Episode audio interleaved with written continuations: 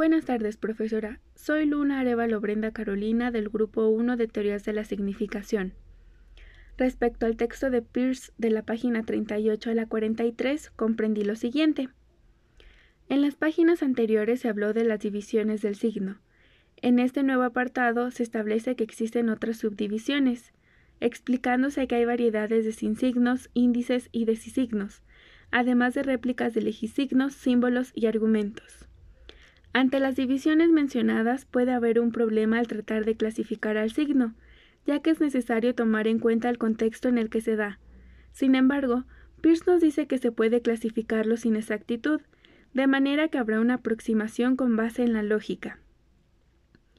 El autor nos indica que hay subdivisiones de gran importancia para la lógica, como es el caso del argumento que depende de su interpretante, ya que se basa en una tricotomía compuesta por deducciones, inducciones y abducciones. Deducción.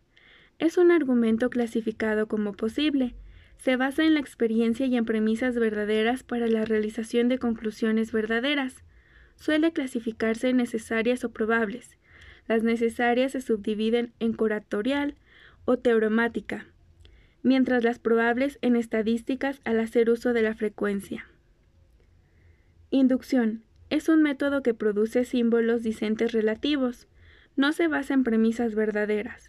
Solo espera que a la larga se produzca la verdad. En pocas palabras, consiste en la verificación de predicciones. Abducción. Este método forma predicciones sin basarse en si habrá éxito. Solo toma en cuenta la esperanza de regular la conducta mediante la razón. Pierce nos dice que hay diversas proposiciones como la proposición general o símbolo dicente universal que se encarga de indicar un hecho de existencia, es decir, se basa en una ley real. El símbolo dicente se puede clasificar en no relativo o relativo, de acuerdo al número de identidades de los individuos que ocupe, además del uso del que se haga en los argumentos. Por último, se dice que el representar requiere de las mentes para ocupar un lugar con base en ciertos propósitos. Asimismo, se indica que lo que se representa es lo que se llama representamen, y el acto de representar es la representación. Del texto me surgieron dos dudas.